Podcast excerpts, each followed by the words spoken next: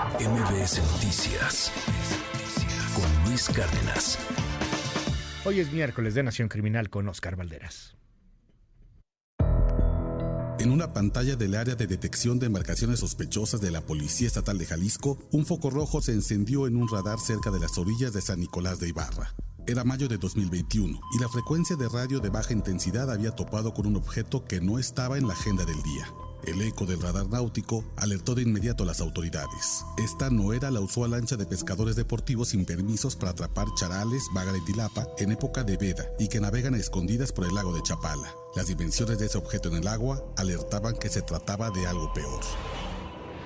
El lago de Chapala es el más grande de México con una superficie de unas 115 mil canchas de fútbol profesional. La vigilancia es un reto casi imposible porque a diferencia de la calle, acá no hay postes iluminados con cámaras, calles que sirven como referencias o peatones como testigos. Por tratarse de un cuerpo de agua sin salida al mar, cualquiera pensaría que no tiene una gran relevancia en el tráfico de drogas en el país, pero ese cualquiera está equivocado. El 86% del agua del lago de Chapala está en Jalisco, el 14% en Michoacán. Esa dualidad ha convertido este embalse natural en una ruta codiciada para los grupos criminales del Pacífico mexicano, que necesitan pasar droga de un estado a otro para llegar hasta puertos marítimos importantes como Puerto Vallarta y Lázaro Cárdenas, y no quieren arriesgarse a hacerlo por carreteras o por la sierra.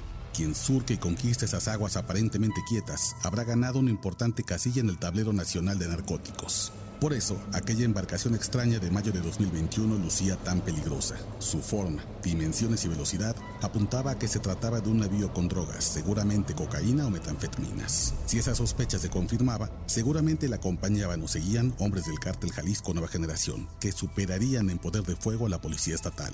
Un enfrentamiento en el agua dejaría varios uniformados muertos, así que se le permitió el paso para evitar una masacre. La policía estatal eligió vivir para pelear otro día. El foco rojo en el radar apenas quedó asentado en una bitácora. ¿Cómo intuían que se trataba de una embarcación del crimen organizado? Fácil. Hace años que el agua que empapa los litorales de Jalisco está en poder de los delincuentes. Un ejemplo, en 2017, durante el sexenio del exgobernador asesinado Aristóteles Sandoval, se creó el escuadrón anfibio para frenar el trasiego de drogas en el lago de Chapala, con ayuda de cinco patrullas y dos lanchas con motores de hasta 150 caballos de fuerza. Dos años más tarde, una inspección sorpresa encontró en las oficinas de esa corporación varios paquetes con marihuana, cocaína, una báscula y un arma sin registro. Al cártel local le tomó menos de 700 días infiltrar aquel nuevo cuerpo de seguridad que prometía estar impermeabilizado contra la corrupción. Tras el hallazgo de San Nicolás de Ibarra, el gobierno federal tomó el problema en sus manos y en la octava zona naval de la Secretaría de Marina, ubicada en Puerto Vallarta, Jalisco, se realizó un diagnóstico sobre el estado de fuerza de los grupos criminales en aguas nacionales. Un fragmento de esa investigación fue consultada por MBS Noticias y arroja un horizonte preocupante. El cártel Jalisco Nueva Generación contaría con una flota de entre 80 y 100 embarcaciones, con las cuales transportan droga no solo por el Pacífico mexicano, sino por el Pacífico latinoamericano, desde los puertos de Perú, Ecuador y Colombia.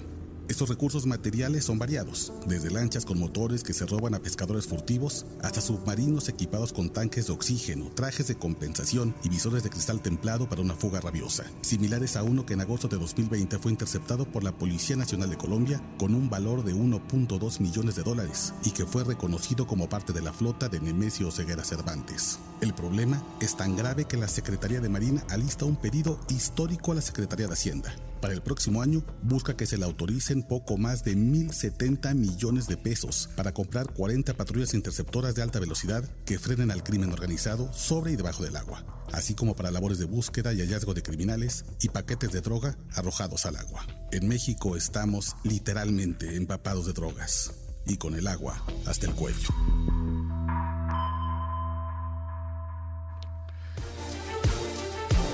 Submarinos del Mencho, de un tipo que está teniendo el control cuasi hegemónico, porque no sé si todavía podríamos hablar de algo hegemónico como, como en algún momento se habló hace mucho tiempo en esa Pax Narca, pero que pues ya está controlando todo. Lo mismo se expande a África, lo mismo se expande a Europa y, y tiene un gran poderío y bueno, pues vaya nota, vaya pieza. Oscar, hermano, qué gusto verte. Siempre un honor tenerte en este espacio. ¿Cómo estás? Qué gusto, querido Luis. Muy bien, muchas gracias.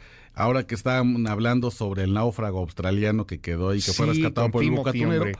Fíjate que cuando se ve, eh, hay un video de cómo el bucatunero se acerca a él por primera vez y él empieza a decir, thank you, thank you, gracias, gracias.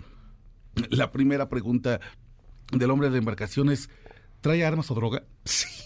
No sé no visto. Pero lo primero que le pregunta, ¿You Es have any weapons or drugs on you? Ajá. Y él dice, no, no, revísenme, revísenme. Hablando de eso, la pregunta tiene mucho sentido, Luis, porque en esa zona donde fue rescatado No lo había notado, es una zona razón. de altísima influencia del cártel Jalisco Nueva Generación y de sus embarcaciones, a propósito de la nación criminal que te presento hoy. Porque de acuerdo con este informe de la Secretaría de Marina a la que tuvimos acceso en MBS Noticias, la flota del cártel Jalisco Nueva Generación es de entre 80 y 100 embarcaciones, solamente en México. 80 y 100. Puede La parecer flota poco. No. Que Pues, tiene entre barquitos, lanchas y No submarinos. Lanchitas con motores como de pescador Ajá. furtivo hasta submarinos. Y puede parecer Sí, sí. poco, Luis, ¿no? Déjame decir, híjole, yo pensé que tendría más siendo un cartel tan poderoso. Fíjate, la Secretaría de Marina pidió para el siguiente año un presupuesto histórico a la Secretaría de Hacienda para que se le otorgue presupuesto suficiente de 1.043 millones de pesos para poder comprar 40 embarcaciones. Sí, 100 a mí sí me parecen muchas, ¿eh? Oh, 100 me imagínate, parecen muchas. O sea, imagínate. Además, ya cuando estás hablando de, de algunos submarinos especializados, hechizos como tú lo quieras, pero son submarinos para poder estar transportando droga en toda Latinoamérica. Un A mí sí submarino me que parece una flota importante. Claro, porque un submarino que mueve más de 100 kilos de cocaína, que, es- Ujú. que es tradicionalmente lo que se mueve en el mar. La cocaína se mueve, eh, 70 a 80% de toda la cocaína que se mueve en el mundo se hace por rutas marítimas. Eh, más o menos una embarcación que te aguanta de 100 kilos para arriba, con digamos una tripulación de cuatro personas, anda por el millón de dólares, más o menos. Por más hechiza que sea, Sí, claro. por más chafita y medio casera que sea, igual necesita mucho equipo especializado. Entonces estamos hablando de que realmente hay un poder criminal importante en las aguas mexicanas que además se conecta con las aguas de Ecuador, de Perú, de Colombia, el va- Valle de, de Natla, que es una zona muy poderosa para el cártel Jalisco Nueva Generación. Y además es un tema del cual no se habla mucho, Luis.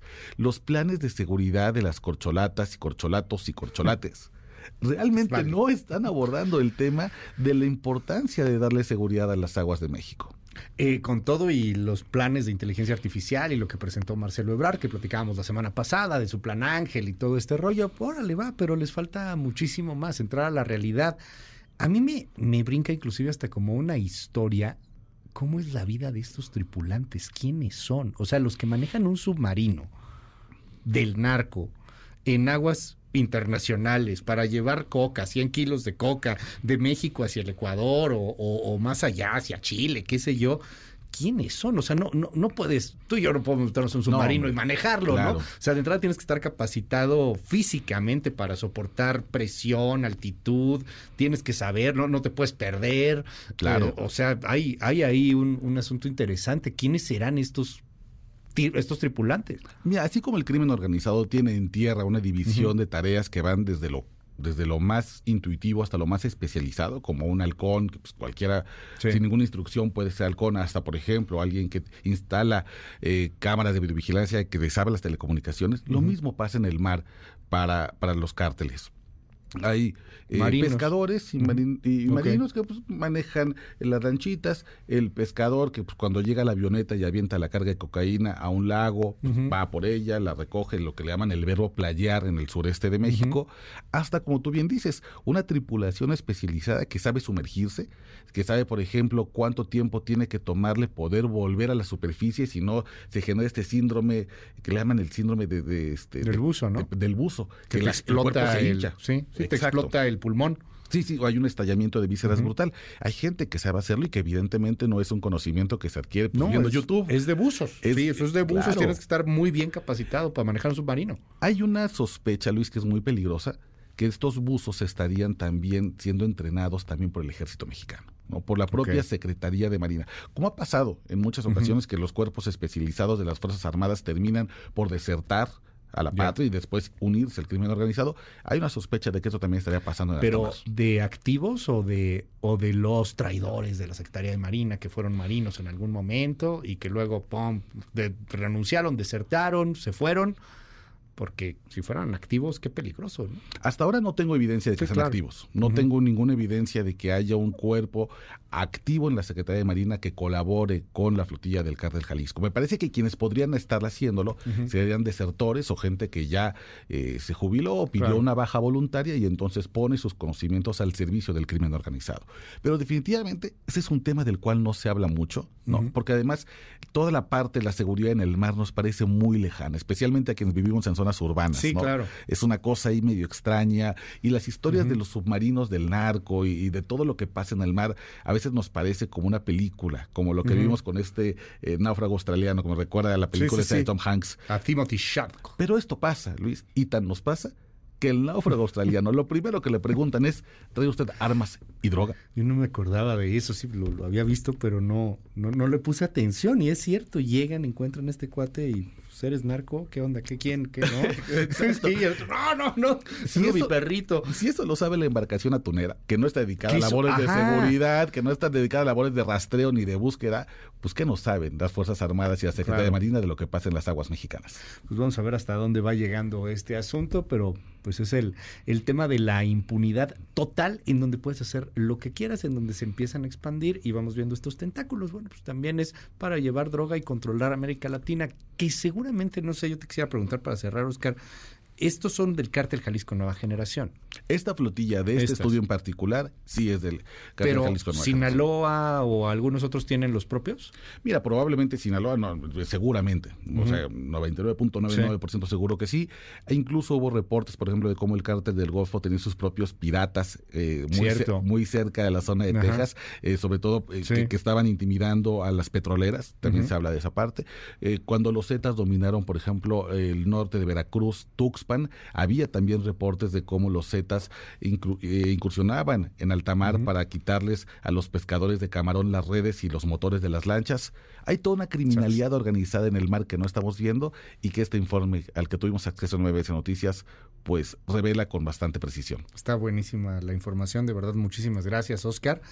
¿Cuántas te gustan? Aquí estás hablando de 80, entre 80 y 100, ¿no? 80 y 100. De esas del Jalisco, del Mencho súmale otras tantas. O sea, hay cientos de naves, literalmente son cientos de naves, cientos de vehículos acuáticos, entre ellos submarinos, que están al servicio del crimen organizado en nuestros mares. Mira nada más, pero bueno, de eso no se habla en la política. Mil gracias, Oscar. Te seguimos en tu red. Querido Luis, muchas gracias. En Twitter continuamos la conversación, arroba Oscar Balme. MBS Noticias con Luis Cárdenas.